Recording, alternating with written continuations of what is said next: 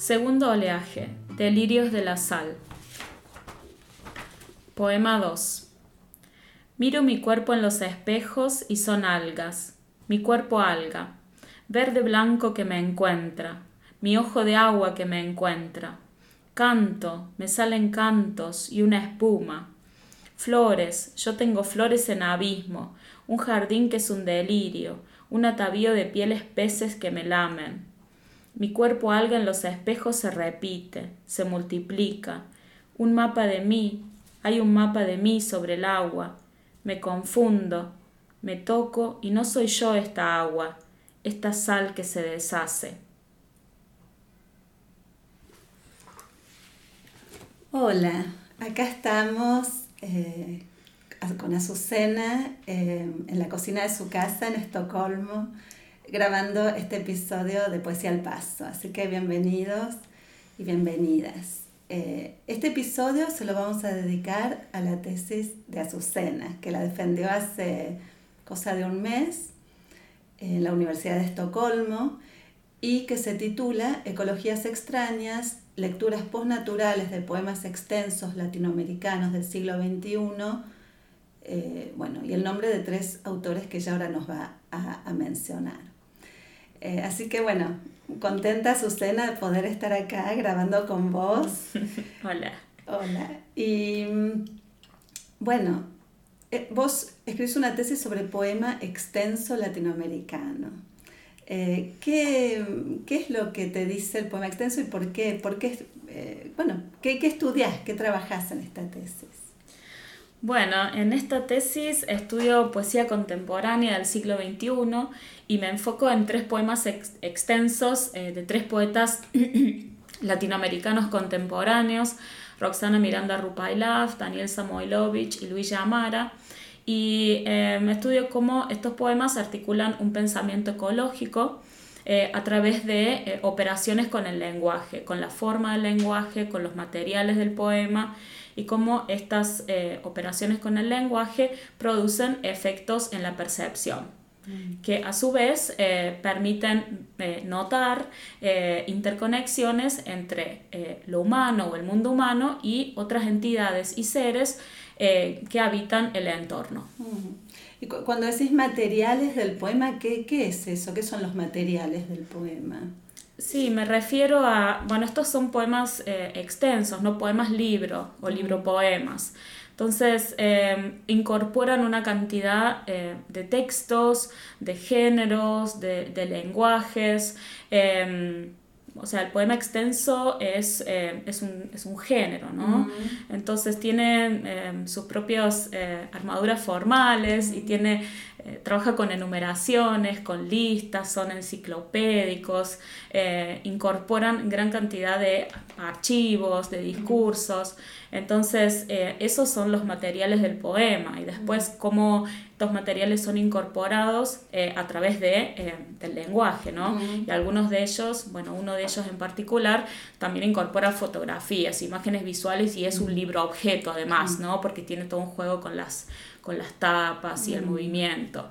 Entonces, eh, en ese sentido me refiero a los materiales de, mm. eh, de este tipo de eh, expresión poética mm. específica, ¿no?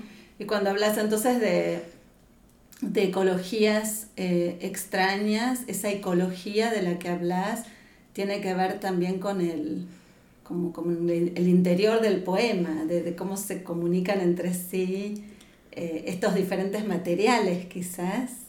Sí, eh, la, sí, la idea de eh, ecologías extrañas o es, bueno, es una, una propuesta, ¿no? De, es el título de tu tesis, ¿no? Es sí. sí.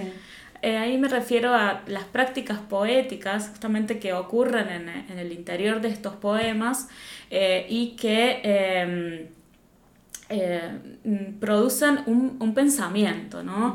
Eh, yo entiendo el poema como, como, un, como, un, pensamiento, como una forma de articular un pensamiento.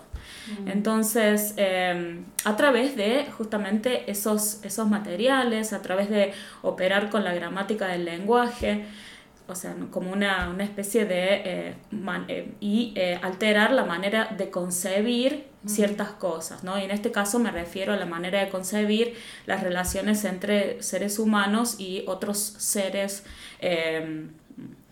y, entidades que, no son humanas, ¿no? Mm. Entonces, en ese sentido me refiero a, una mm. ecología. Mm. Em, escribís sobre tres poetas, ¿no? Y tres poetas bastante diferentes, ¿no es cierto? Eh, lo que leíste recién es, de, la, poeta eh, chileno mapuche em, Roxana Miranda Rupailaf, ¿no? Eh, ¿Puedes decir algo de lo que acabas de leer? ¿Quieres decir algo en relación a esto de, de las ecologías extrañas o de, bueno, de la ecología en el poema. Sí, bueno, los, los tres poemas son, son diferentes. Eh, quizás lo que, lo que tienen eh, y tienen maneras diferentes de acercarse a, a eso que es eh, no humano, ¿no? Que, mm. O que es esos seres o, em, o entidades no humanas, ¿no? Mm. Pero me parece que los tres em, proponen o eh, desafían las maneras convencionales en que eh, eh, se ha entendido la relación entre sujeto y entorno, ¿no? El entorno espacial y también el entorno en tanto otras entidades que lo pueblan. Entonces, en ese sentido, tienen una, un aspecto en común, pero los tres tienen sus propias sus propias estéticas eh, y, cada poeta también tiene sus propias eh, eh, usos de la forma y materiales que incorpora. Bueno, este, el poema de, Roxana Miranda Rupailaf incorpora un mito ancestral, ¿no? el mito del Chumpal bueno, del área de las comunidades huiliche en Chile y también lo, incorpora y también lo transforma, ¿no? Entonces hay em, un trabajo con estas, eh, un trabajo de recuperación y también de transformación y reformulación de, eh, de un mito ancestral. Mm. Eh, el otro poema de, que estudié de Daniel Samoilovich, El despertar de Samoilo del siglo XX que se fizo, utiliza muchísimos lenguajes, géneros, mm tipos de poesía, tipos de eh, acercamiento, formas de pensamiento, ¿no? El mm. cómic, eh, teatro de sombras. Eh, y, bueno, tiene una mínima, una mínima narrativa, ¿no? Y además es un poema teatral, mm. tiene personajes, o sea, está construido como una, un poema obra de teatro. Y el otro poema, A pie de Luis Amara, es un recorrido a pie, pero además a ras de suelo o a ras de las piernas de, por una ciudad latinoamericana, ¿no? que em, es, una, es una versión poética de Ciudad de México. Entonces son, tienen, tienen similitudes, eh, pero también tienen sus propias particularidades, ¿no? Sí, porque en, en lo que leíste de Rupailaf, eh, al principio me llama un poco la atención su relación con el, la relación del yo poético, no sé, ¿no? Eh, con el mar, ¿no? Como parece fundirse casi en los últimos versos que, leíste, eh, creo. Em, sí, eh, dice, ¿no? Un mapa de mí, hay un mapa de mí sobre el agua, ¿no? Un mapa sobre el agua es un mapa que se que se diluye casi, ¿no? Me confundo, me toco y no soy yo esta agua, esta sal que se deshace. Me, me llamó esa, la atención esa fusión, ¿no? O, fundición del yo. Eh, sí, eh, creo que los tres poemas, eh, bueno, por lo menos esta fue una de las, una de las dimensiones que, que estudié, es como se... Mm, se rompe o quizás los poemas desafían eh, la separación o la decisión entre sujeto y mundo o entre sujeto y, los objetos o seres eh, o seres otros diferentes de los no humanos. Y sí como en este poema por un lado está todo eh, es un poema invocatorio no hay un, es un poema que donde eh, predomina el apóstrofe lírico, ¿no? Hay una invocación de este ser ancestral, pero por el otro lado hay un conjunto de eh, prácticas poéticas y de lenguaje que van deshaciendo esta distancia entre el cuerpo del, yo, digamos, del yo en tanto voz poética humana, y el cuerpo de esta criatura que además es una criatura marina, criatura ancestral, pero además es pez, además es todo ese mundo de algas, de sales, de conchas. Em, entonces, eh, eh, sí, eh, hay una, especie de disolución, que no es una disolución del todo, ¿no? No es una integración completa, pero hay una especie de, de, venir con mm, elementos de ese medio ambiente, con esos seres que, lo habitan. Sí, es, un poema muy hermoso, ¿no? Em, vamos a hablar más de, creo, de este poema después, pero...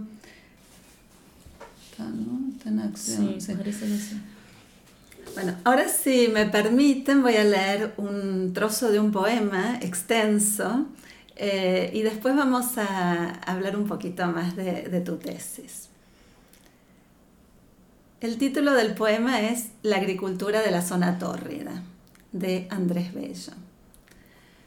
Salve, fecunda zona, que al sol enamorado circunscribes el vago curso, y cuanto ser se anima en cada vario clima, acariciada de su luz concibes. Tú tejes al verano su guirnalda de granadas espigas, tú la uva das a la hirviente cuba, no de purpúrea flor o roja o gualda, a tus florestas bellas falta matiz alguno, y bebe en ellas aromas mil el viento, y greyes van sin cuento paseando tu verdura, desde el llano que tiene por lindero el horizonte hasta el erguido monte, de inaccesible nieve siempre cano. Toda la caña hermosa de dolamiel se acendra, por quien desdeña el mundo los panales. Tú en urnas de coral cuajas la almendra que en la espumante jícara rebosa. Bulle carmín viviente en tus nopales que afrenta fuera al múrice de tiro, y de tu anil la tinta generosa émula es de la lumbre del zafiro. El vino es tuyo, que la herida agave, para los hijos vierte de la nahuac feliz, y la hoja es tuya, que cuando de suave, humo en espiras vagorosa suya, solazará el fastidio al ocio inerte. Tú vistes de jazmines el arbusto sabio, y el perfume le das que en los festines la fiebre insana templará al ico. Para tus hijos, la procera palma su vario feudo cría, y el ananás sazona su ambrosía, su blanco pan la yuca, sus rubias pomas la patata educa, y el algodón despliega al aura leve, las rosas de oro y el vellón de nieve. Tendida para ti la fresca parcha en enramadas de verdor lozano, cuelga de sus sarmientos trepadores, nectarios globos y franjadas flores. Y para ti el maíz, jefe altanero de la espigada tribu, hinche su grano, y para ti el banano desmaya el peso de su dulce carga. El banano primero de cuantos concedió bellos presentes, providencia a las gentes del Ecuador feliz con mano larga, no ya de humanas artes obligado, el premio rinde opimo, no es a la podadera, no al arado, deudor de su racimo. Escasa industria bástale, cual puede hurtar a sus fatigas mano esclava, crece veloz y cuando exhausto acaba, adulta prole en torno le sucede. Bueno, este, este poema es un poema extenso eh, del siglo XIX, perdón, eh, de, bueno, de uno de los, de los grandes escritores de poema extenso, digamos, ¿no? de, latinoamericanos. Y bueno, es, es, parte de esta tradición que vos rescatás en tu tesis. ¿Querés decir algo más de esta, de esta tradición de poemas extensos y qué, qué ves, como que, qué, qué variaciones ves a lo largo así del tiempo? Eh, sí, bueno, yo he ubicado estos tres poemas contemporáneos dentro de, esa tradición, ¿no? porque hay un conjunto de aspectos que, que se repiten entre, de esta tradición. Unos son temáticos, como la, eh, cuestión del sueño, el viaje, el sueño pesadilla, el viaje. Em, pero bueno, hay una eh, tradición bastante rica de poema extenso en América Latina que creo que está bastante poco estudiada y ha sido, ha sido estudiada y ha sido quizás rescatada por Octavio Paz y por María Cecilia Graña, pero que em, creo que tiene eh, mucho más para, para, para, ser, para ser explorado. ¿no? Em, así en pocas palabras, bueno, se escriben poemas extensos que, tienen eh, una apertura épica desde los primeros años de la conquista, ¿no? Como la, la Araucana, mm. ¿no? Mm. De Ercilla. Em, y eh, bueno, después se escriben estos tipos de poemas como el que leíste de Bello, ¿no? Echeverría, los poemas románticos, ¿no? En la época post-independencia. Y bueno, con una... de casi de principios del siglo XIX, casi, ¿no? De los 20, 30, por esa época, ¿no? 1820, 1830, por ahí. Sí. Entonces, donde ahí se, eh, la naturaleza, bueno, con esos versos tan hermosos que leíste, la naturaleza estaba estetizada de manera que estaba estetizada y eh, incluida dentro de la civilización, ¿no? Y después también dentro de una idea de, nación, ¿no? y al servicio de los humanos también, ¿no? Esa, frondosidad que brinda todo tipo de frutos. Sí, eh, para ser extraídos, disfrutados, este, entonces tiene toda esta, esta eh, este aspecto agricultural, ¿no?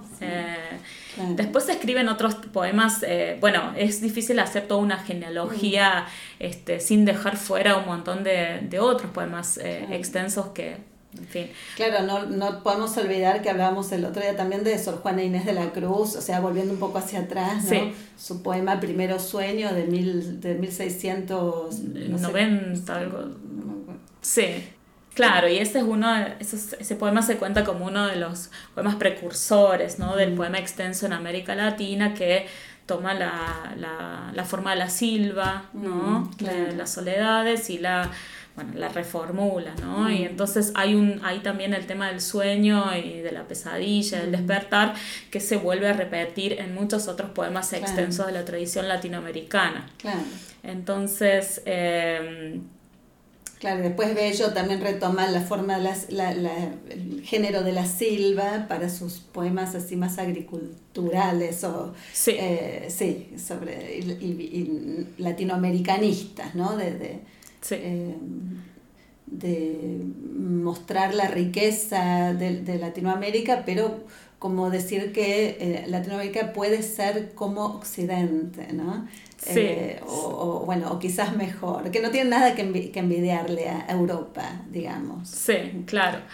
Sí, eh, justamente después yo me concentré especialmente dentro de esa tradición en algunos poemas eh, del que emergen a partir de los 60 y los 70, ¿no? Del siglo XX. Del siglo XX, sí, porque mm, son también poemas extensos, algunos poemas manifiestos, pero surgen con estas vanguardias eh, revolucionarias y em, justamente retoman toda esa, eh, con una perspectiva ecológica, retoman todas esa, em, esas políticas ¿no? agriculturales que se llevaron a cabo y extractivas y de los modelos desarrollistas latinoamericanos eh, para eh, establecer una crítica y una denuncia con respecto a las situación ecológica, ¿no? Que ya era bastante eh, contundente hacia mediados del siglo XX. Entonces, sí. bueno, me concentro en Por esa... ejemplo, ¿querés dar algún ejemplo de alguno de estos poemas? Sí, por ejemplo, los poemas extensos de Ernesto Cardenal, ¿no? Eh, estoy pensando en Oráculo de Managua, eh, ¿no? Donde, bueno, trata sobre este eh, basurero a cielo abierto, Managua, uno de los más grandes de ese tiempo en, en el mundo, ¿no? Eh, donde hay toda una descripción y una denuncia de, de- del desastre ecológico, la contaminación. Después están los poemas de, bueno, José Emilio Pacheco, ¿no? Eh, Elegía del Retorno, eh, donde, bueno, se escribe después de, como respuesta a un eh, sismo que hubo bastante devastador en Ciudad de México, uno de los tantos, eh, pero eh, también incluyendo la perspectiva ecológica, ¿no? Bueno, la desecación. Una crítica de la, del extractivismo, de la, sí, de- del, no sé, del capitalismo extractivista, quizás. Sí, la, des- la, des- la, des- la desecación de eh, el- todo el sistema de lagos del Valle de México, ¿no? Para, eh, eh, para hacer lugar a la urbanización, para que cre- crezcan las ciudades, ¿no? Entonces, y después están los poemas de los ecopoemas. Estos no son poemas extensos, pero es un poema, poemas manifiestos, también bastante relacionados de eh, mm, Nicanor Parra. Sí. ¿no? Entonces, lo que yo pensaba de esta tradición es que, bueno, tienen un fuerte yo poético, humano, ¿no? Que es el que denuncia la fuente de una... eh, retrato de, de la contaminación y también son poemas elegíacos, nostálgicos, eh, donde la naturaleza entra, pero como eh, este lugar para que hay que salvar, que hay que cuidar. eh, y ahí eh, hay una temática ecológica bastante, bastante marcada. ¿no? Manifiesta. Manifiesta. ¿no? Sí. sí. Y, y, mm, estoy pensando en otro poema, en Gabriela Mistral, poema de Chile. ¿Cómo se inserta? ¿Se inserta en esta, en esta, mm, en esta tríada que mencionaste ahora? O... Sí, quizás es un, es un poco anterior el Mm, poema de, anterior, de sí. Mistral, ¿no? A veces eh, se suele contar como un poema protoecológico, Mm, ¿no? Donde claro. ya se veía... eh, eh, donde ya se veían eh, aspectos eh, que eh, eh, mostraban esta devastación, devastación ecológica, especialmente en las, en las zonas rurales, ¿no? Porque el poema de Chile es un, es un viaje por, un poco por el interior de, de Chile, es un poema Sí. precioso. También está la, idea del viaje, ¿no? Del También la idea del viaje. moverse, del, del- Sí. sí, que está ya con Sor Juana. Y. eh, si bien Sor Juana es en un sueño, pero digamos. Sí, pero es la, de- es la misma idea del Sí, viaje y entonces sí. estas cosas se vuelven a, a Sí, repetir en, esta, en este tipo de tradición. Sí. Em, sí, qué bonito. Y, y- y es una tradición muy, muy interesante, muy fascinante. ¿Y qué es lo que, qué, qué es los poemas que vos trabajás, los poemas del siglo XXI? ¿Qué, qué tipo de variación traen con respecto a esta tradición, con respecto a estos poemas de, de los años 60 y 70? Eh, creo que em, siguen em, mm, presentando un pensamiento ecológico, ¿no? Pero no lo presentan en- de la manera temática, con esa centralidad del yo sujeto, con que lo hacían ese otro tipo de, eh, ese otro tipo de poesía de los 70 y los 80, ¿no? Entonces creo que hay un trabajo mucho más eh, manifiesto con la forma del poema, ¿no? con la inclusión de, de materiales poéticos. eh, que, eh, y es ahí donde hay una, una especie de, de diferencia, ¿no? Porque en vez de, eh, mm, de digamos, eh, eh, sujetarse a una temática, más bien son estas operaciones del lenguaje las que van eh, creando una eh, contigüidad, por así decirlo, entre lo, lo humano, el sujeto humano y eh, otras entidades en el entorno. Y al hacer esto, eh, también ponen en escena eh, no al sujeto humano que denuncia, sino a esto, estas entidades, estos seres que eh, no tienen voz en ese lenguaje eh, habitual, transactivo, el de la comunicación. Y es ahí donde para mí la poesía es importante como expresión, ¿no? En tanto puede eh, eh, eh, modificar la gramática para dar lugar en el lenguaje y en el pensamiento a estas entidades no humanas. Sí. Sí, me gusta eso, modificar la gramática para dar lugar, ¿no? Eh, ¿Quieres leer algo de, de, o de, de, quizás del despertar de Samoilo? O... Sí. Sí. bueno, es... Em, eh, tiene este poema, es, bueno, es un poema teatral, ¿no? Tiene personajes, son mm. Individuales, algunos colectivos, y algunos son personajes como de los cuentos de hadas, ogros, mm. eh, eh, este, gigantes, mm. hay sombras, personajes sombras, hay espíritus, hay un personaje que es un ensueño. Eh, entonces creo que el poema incorpora bueno, todo una, un conjunto de formas de pensar o formas de, de expresión que bueno, que quedan fuera de tanto la, digamos, la hegemonía de la novela realista tradicional como también de las formas líricas. Eh, la forma lírica de, donde, tiene, donde predomina el yo lírico, la expresión de su intimidad, de sus emociones en tanto sujeto, ¿no? Entonces creo que recupera todo esta, este conjunto de eh, expresiones eh, donde también hay una relación entre lo humano y lo no humano, ¿no? Entre, estos seres eh, imaginarios que pueden ser animales o plantas o muebles. Mm. Eh, tiene un mínimo, em, una mínima, un mínimo hilo narrativo, pero que, donde no es, no es ahí donde está, digamos, la historia del poema, o, lo, para mí lo que el poema em, invita, donde el poema invita a pensar, mm. Bueno, este es mm, un personaje que despierta eh, en el siglo XXI en un hotel postindustrial de una ciudad ficticia llamada Urbs Aires. Y eh, bueno, él ha sido traído a la vida por los dioses del Olimpo para resolver un crimen. ¿no? Entonces, un crimen que nunca se resuelve. y tampoco se sabe muy bien cuál es el crimen. Pero todo el poema es una, una búsqueda de pistas eh, o de los hechos para resolver este crimen, ¿no?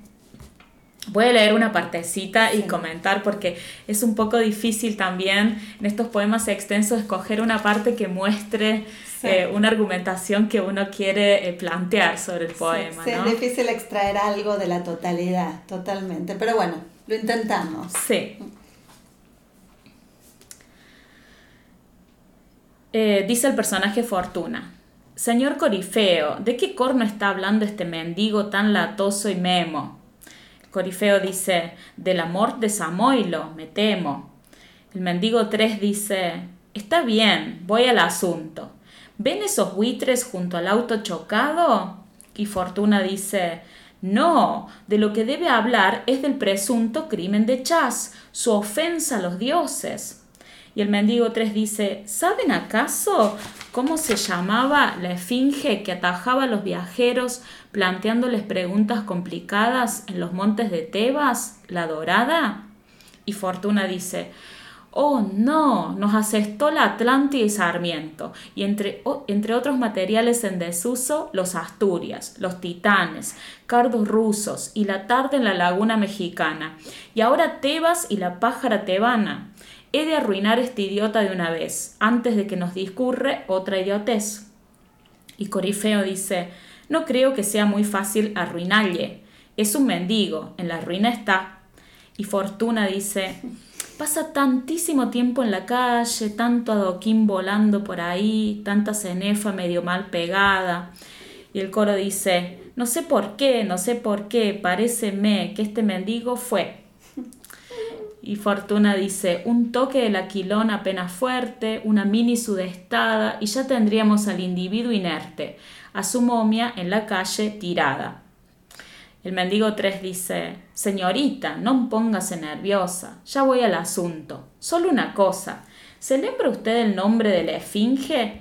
Y Fortuna dice, no, señor mendigo, la pura verdad es que no sé cómo mierda se llamaba la esfinge.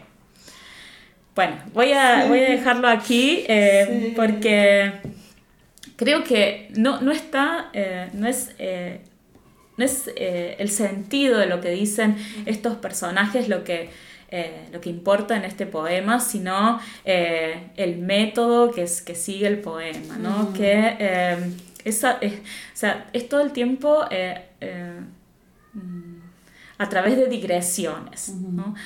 Todo el tiempo pareciera que los personajes van a ir al asunto, a este crimen que ocurrió, pero cuando van a ir al asunto y contar los hechos, el poema produce una digresión, ¿no? Hay una, un juego de acertijos o canciones, em, contradicciones, entonces pareciera que eh, cada vez eh, va eh, alejándose más del asunto en vez de, de, acercarse, ¿no? Y creo que justamente ahí es donde está el juego cómico y tragicómico del poema, ¿no? Que, como el merodeo ese de nunca llegar, pero que... El que lo, que lo central en realidad es eso, ¿no? Sí. Es ese diálogo que se mantiene vivo a través de eh, también del humor, de la inventiva, de la...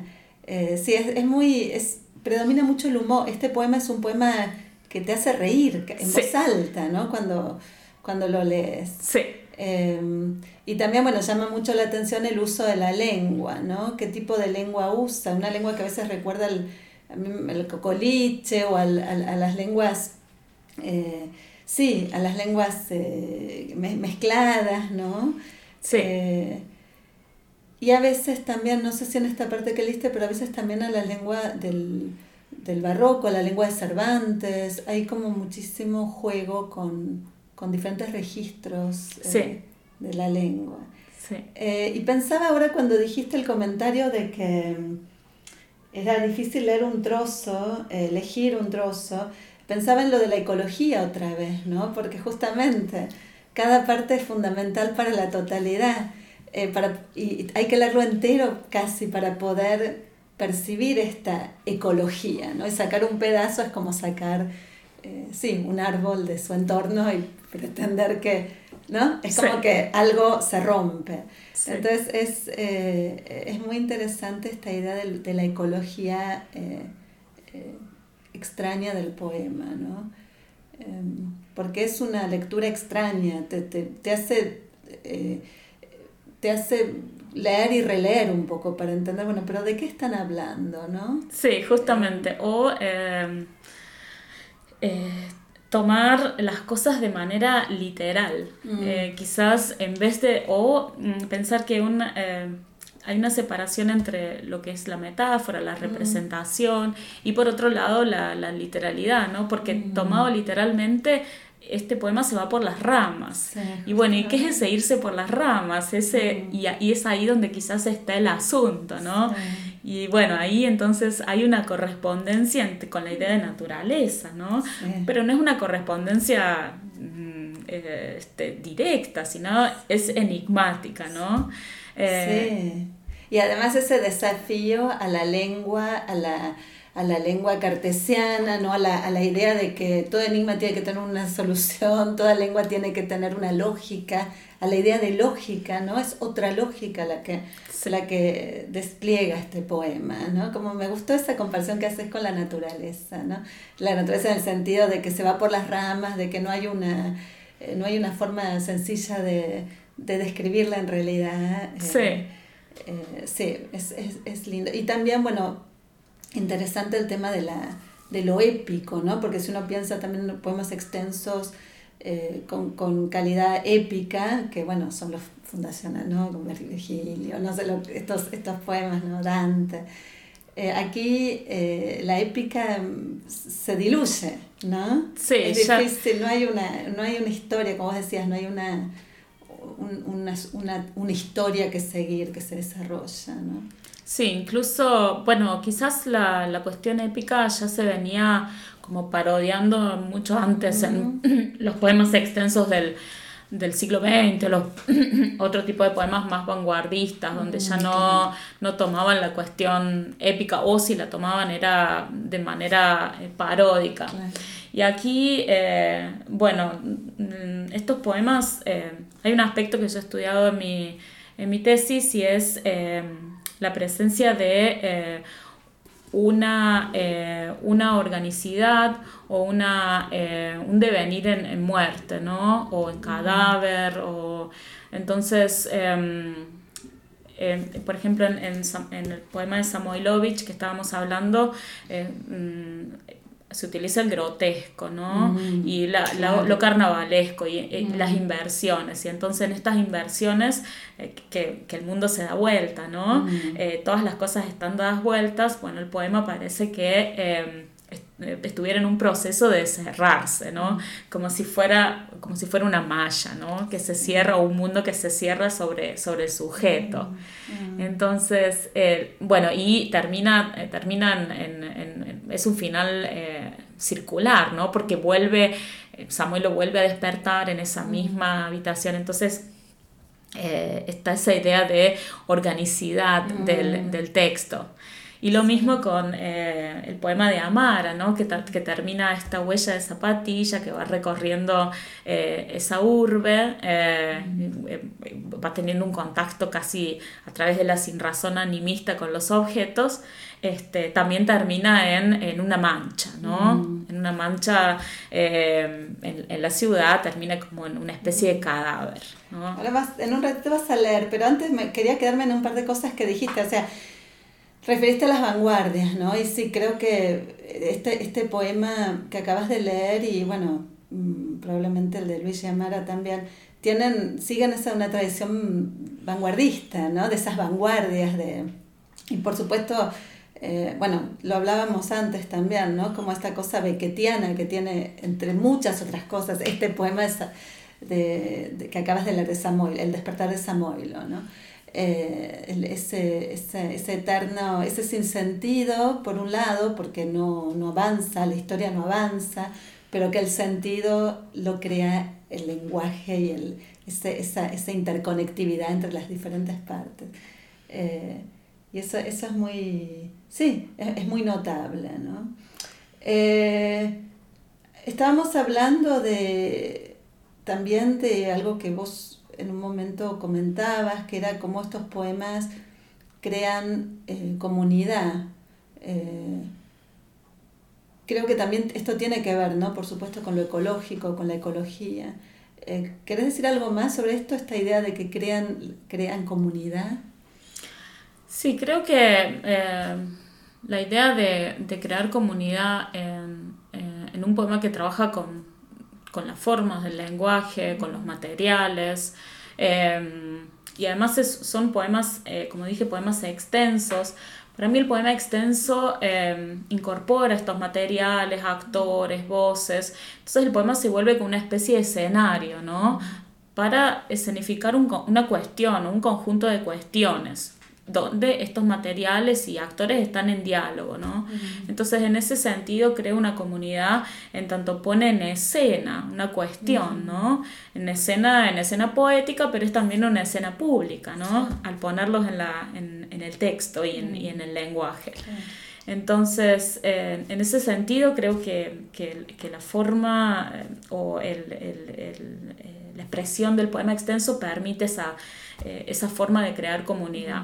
Pero después estos poemas em, tienen sus, bueno, eh, yo lo entiendo a partir de la, claro, de la perspectiva ecológica, entonces cómo crean una comunidad entre eh, humanos o el ser humano y, y, lo, y, esto no humano o más que humano, que tiene que ver con seres, entidades que, bueno, que no son humanas, ¿no? Sí, cosas, eh, muebles, cosas, sí.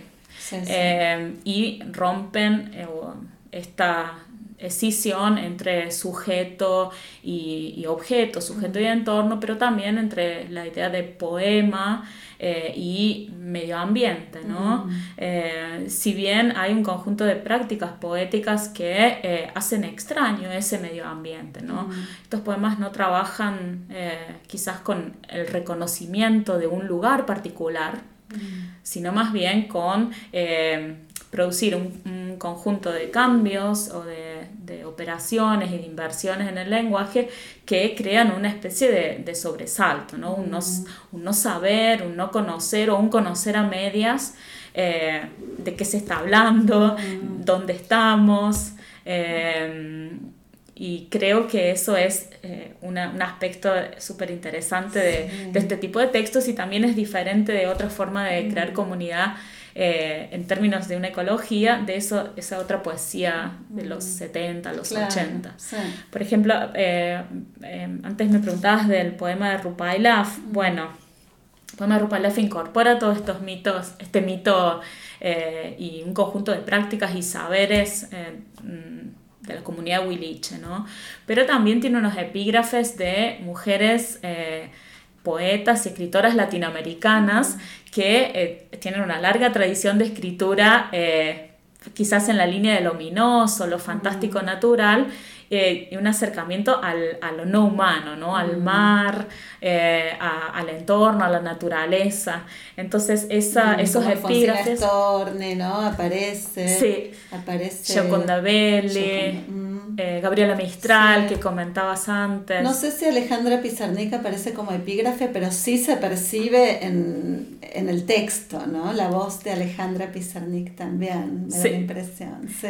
Creo que, que de, de esa manera eh, forma una comunidad también eh, con mm. estas, eh, estas expresiones de poetas latinoamericanas que tienen esta relación, que ya tenían esta mm. relación turbulenta, inquieta, mm. donde, o que dejaban este, percibir la presencia de eh, estos, estas entidades no humanas. Mm, y además, en el caso de Rupailaf es interesante que su, su lengua es el español eh, y hace muchas referencias a literatura en castellano, por supuesto, pero también a tradiciones y saberes eh, mapuches y logra esa especie de... Y también, bueno, no en Xumpal, pero en otros poemas sí usa el, el mapundung, ¿no? Y pero crea un poco esta idea del borderland, ¿no? Esta idea de Gloria Saldúa del, de escribir en la frontera, ¿no? Sí, eh, sí, sí, sí, definitivamente creo que son escrituras este, eh, mestizas o escrituras que, eh, mm, bueno, que, que también son, o quizás un español de la falta, ¿no? Un español que, que ha sentido la la violencia de eh, no poder expresar, no poder mantener sus saberes, de que sus saberes hayan sido satanizados, de que, por ejemplo, sus experiencias con el mar y con los otros seres de, que, habitan el entorno hayan sido eh, violentados, ¿no? Para poder, para que el cristianismo pudiera mantener ese, ese mundo cerrado, un solo mundo, sí, y donde naturaleza y humanidad estaban separados. Entonces creo que, son expresiones bastante interesantes en el contexto mm. contemporáneo, justamente al hablar de em, la aparición de, o la emergencia de esto no humano mm. eh, dentro de la escena política. Bueno, pensemos en, las constituciones de Bolivia y de Ecuador, ¿no? Que, donde lo no humano o la naturaleza adquiere derechos, ¿no? Como un, ente jurídico. sí, sí. Y bueno, cuando leíamos, antes de pasar a, a Luigi y a Mara, te quería, eh, quería como recordar un, poema extenso eh, sueco, ¿no? Que ganó un premio importante el año pasado, creo que 2019, que es el, el Aednan de la eh, poeta Linnea Axelsson, que es un poema extensísimo, no sé, tiene como 500 páginas o algo así o más. ella es sueca Sami y también rescata la, la historia eh, de, la, de, la, gente sami eh, y, las, y saberes y prácticas y experiencias. Eh, y a Ednan se refiere a, a, un río, ¿no? está muy presente toda la, bueno, la naturaleza del, del norte de Suecia en el poema. Así que es muy interesante esta concomitancia entre poetas de lugares bueno, de los dos diferentes extremos del mundo, eh, haciendo eh, cosas, eh, bueno, en, un, en un punto similares, ¿no? Porque Linnea Axelsson también refiere un montón de poetas suecos y... Y está escrito en sueco, y está escrito en sueco, pero tiene algunas partes, algunas palabras, algunas cositas en, en lengua sami. Así que es súper fascinante esto. Bueno, entonces hablábamos de, de la mm, del, del devenir, del, eh, no era la palabra que usábamos, sino el deambular Y por eso creo que viene muy bien leer un poquito de, del, del, poema de Luigi Amara, ¿no? De a pie.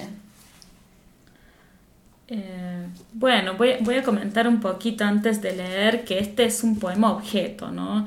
Entonces las tapas del poema se despliegan, eh, tienen una apertura, hay unas zapatillas, dibujos de pies de diferentes tipos y em, las, las, tapas tienen unos bordes donde la zapatilla eh, se puede levantar ¿no? y se puede mover. Entonces eh, rescata con ello también toda la tradición del libro objeto, ¿no? de las vanguardias, de hacer al lector no solamente lector, sino también usuario del libro, y aquí en este caso sería usuario de la ciudad también.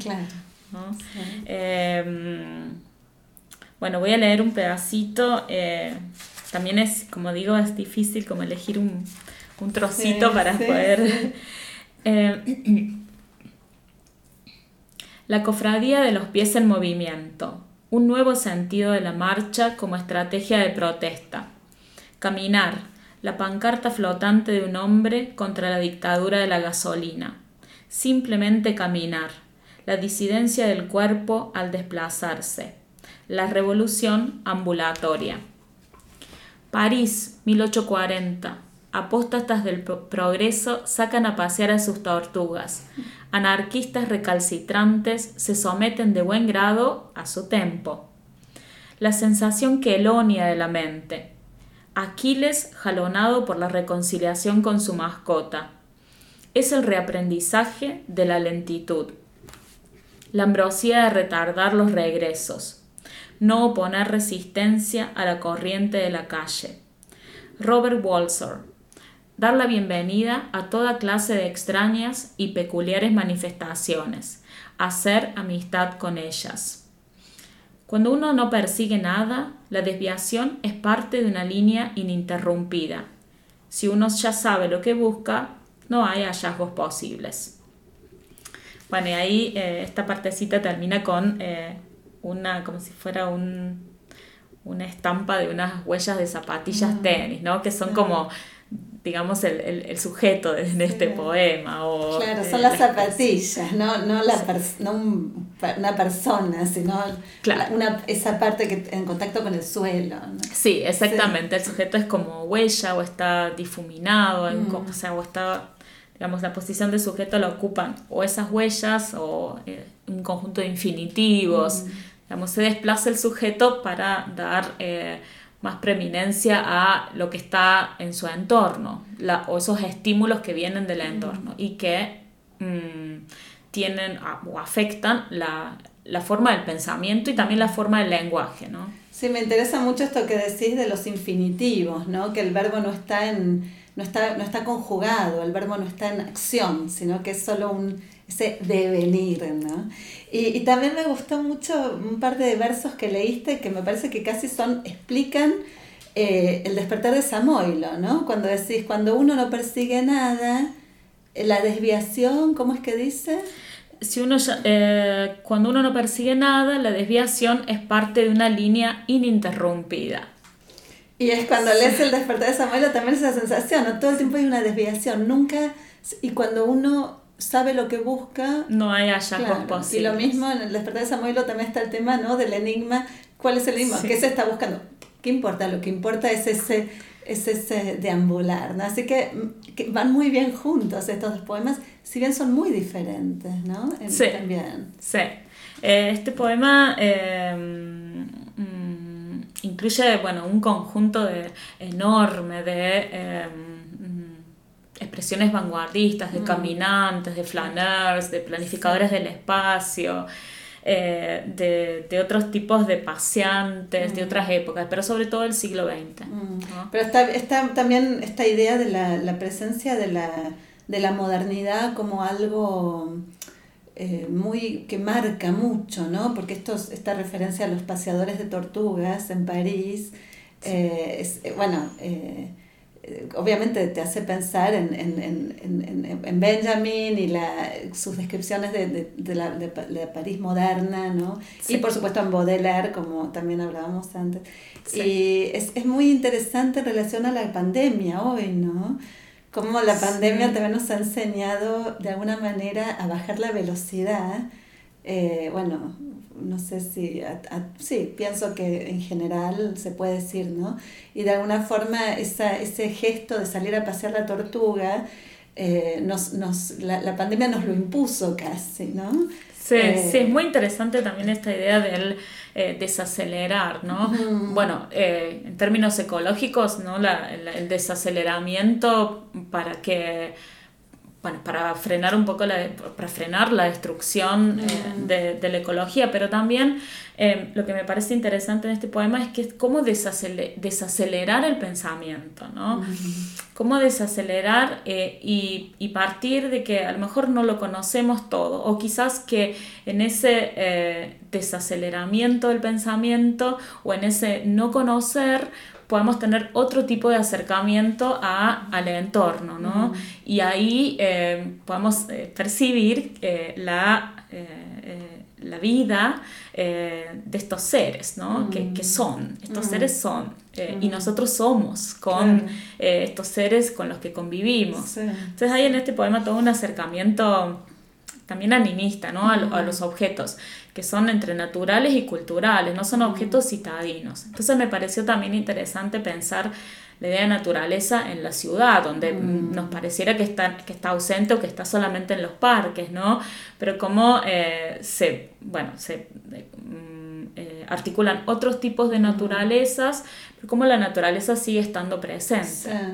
Me hiciste acordar ahora un poema de, de de J, JL eh, Andrade, ¿no? que leímos hace tiempo, eh, donde no me acuerdo ni el nombre del poema en este momento, pero se me, me, saltó cuando dijiste esto, ¿no? de una florcita que crece entre las baldosas de un ¿no? de una vereda, ¿no? Sí. Y, sí, tal cual, y, y porque me parece tan interesante lo que hace eh, Luigi Amara porque de alguna forma baja eh, la cabeza, la, el intelecto, la, la, zona de las ideas, ¿no? Lo, esta cosa tan humanista de, eh, y bueno, y cartesiana, pienso, luego existo, a lo que ocurre a nivel del suelo, el contacto de la zapatilla con el piso, y eso con el suelo, con la vereda, con la calle.